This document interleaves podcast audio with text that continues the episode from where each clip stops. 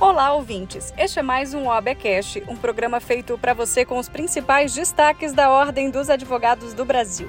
Eu sou Mariana Xavier e nós estamos na frequência da advocacia. Aumente o som e fique comigo, já estamos no ar.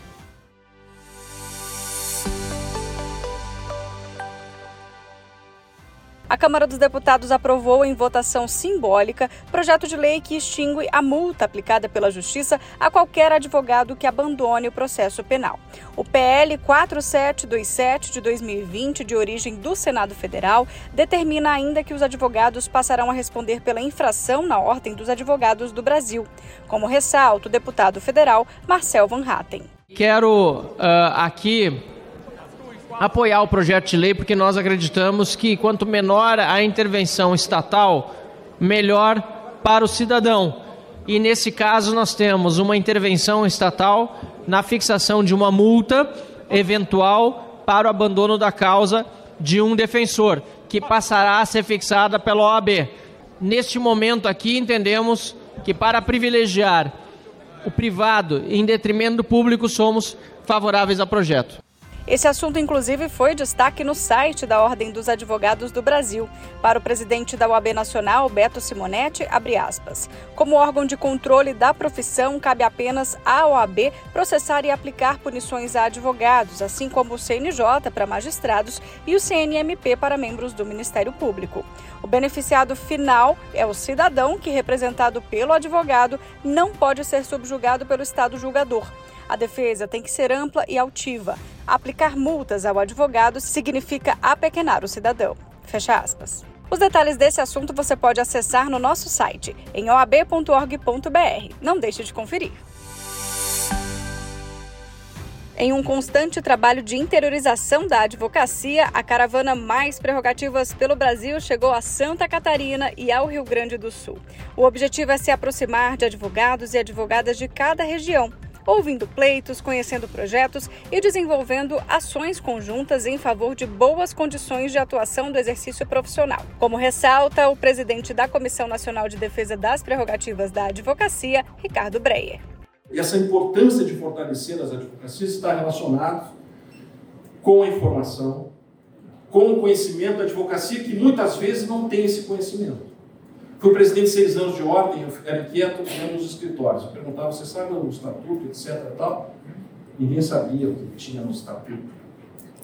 Ninguém sabia que nós tínhamos um plantão de prerrogativas que o advogado, quando sozinho, podia ligar para o plantão e um membro da comissão plantão.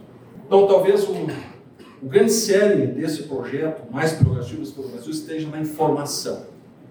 Nós temos que informar mais a advocacia da existência dos seus direitos Muitos advogados, infelizmente, não conhecem seus direitos. Por isso que acabam no exercício da sua função se curvando a uma determinada ordem que pode ser seguramente autoritária.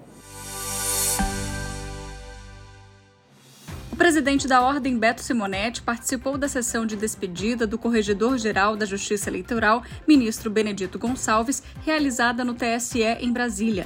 Simonetti elogiou o trabalho de Gonçalves pela manutenção do diálogo com a advocacia enquanto esteve no cargo e sua dedicação à democracia brasileira.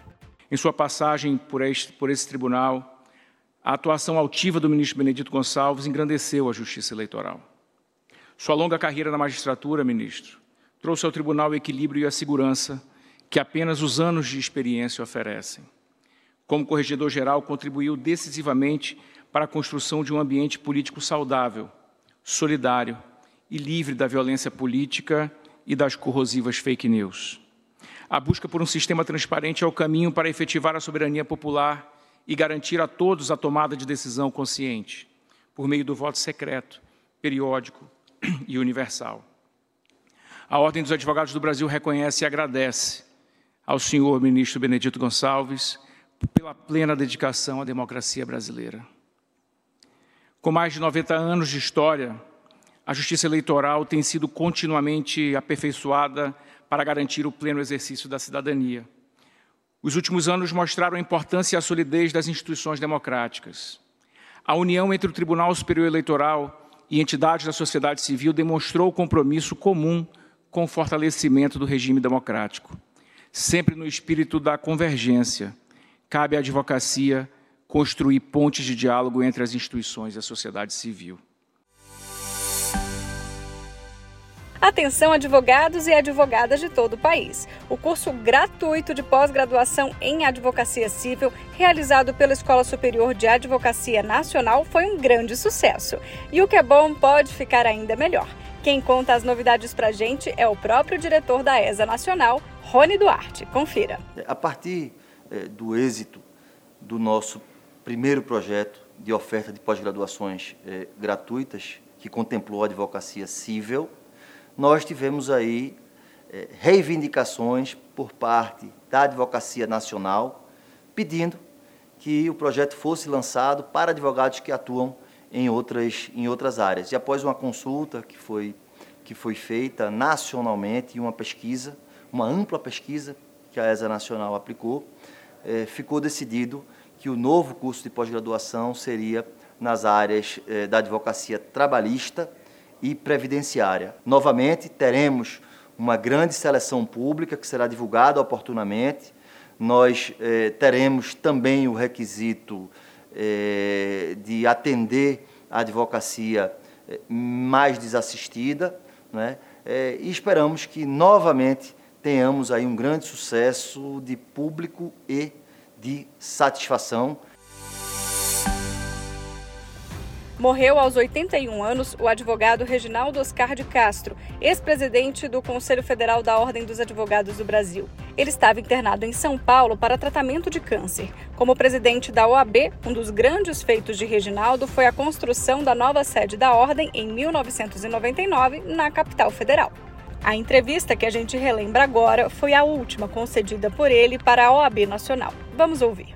O cargo mais relevante e digno que eu assumi durante toda a minha existência foi a presidência do Conselho Federal em 1998 e fiquei até 2001 e de lá para cá sou membro honorário vitalício e sempre presente às sessões do Conselho Federal e coisa que pretendo fazer enquanto tiver forças.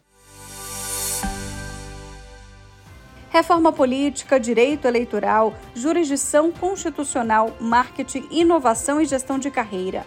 Esses e outros temas estarão em pauta durante o maior evento jurídico do mundo. E você, claro, é o nosso convidado. Vem aí o maior evento jurídico do mundo, agora em Minas Gerais berço de lutas pela liberdade, terra de história, cultura rica e povo acolhedor, e o terceiro maior contingente de advogadas e advogados do país. OAB apresenta a 24ª Conferência Nacional da Advocacia Brasileira, de 27 a 29 de novembro de 2023, no Expo Minas, em Belo Horizonte. Uma grande celebração da advocacia, do direito e justiça, com palestras, painéis, debates e muito mais. A OAB Nacional realizou em formato híbrido o evento intitulado Diálogos Essenciais, Empoderando a Saúde Feminina. O debate contou com a participação do presidente nacional da Ordem, Beto Simonetti. Acompanhe. Uma das funções primordiais e essenciais da Ordem, que é atender, valorizar, prestigiar, preservar a cidadania e a sociedade brasileira. Portanto, este evento ele tem um viés, obviamente, voltado para as mulheres advogadas, mas se pretende com ele também alcançar todas as mulheres brasileiras, prestigiando neste particular as mais de 700 mil advogadas brasileiras que já perfazem a mais da metade dos nossos quadros de inscrição. Nesse sentido, eu gostaria de ressaltar que é uma honra receber especialistas de tão grande envergadura aqui em nossa casa, a Casa da Advocacia, que é a Casa da Cidadania Brasileira, e que também é e sempre será de todos vocês. A ordem é a morada daqueles e daquelas que lutam em defesa da igualdade, do direito humano à saúde e da, da ciência e de suas evidências, sejam elas jurídicas, da saúde ou de outras áreas do conhecimento. Acolhemos todos e todas que compartilham conosco a defesa de um projeto igual para o nosso futuro. O futuro onde estejamos socialmente iguais, humanamente diferentes e totalmente livres.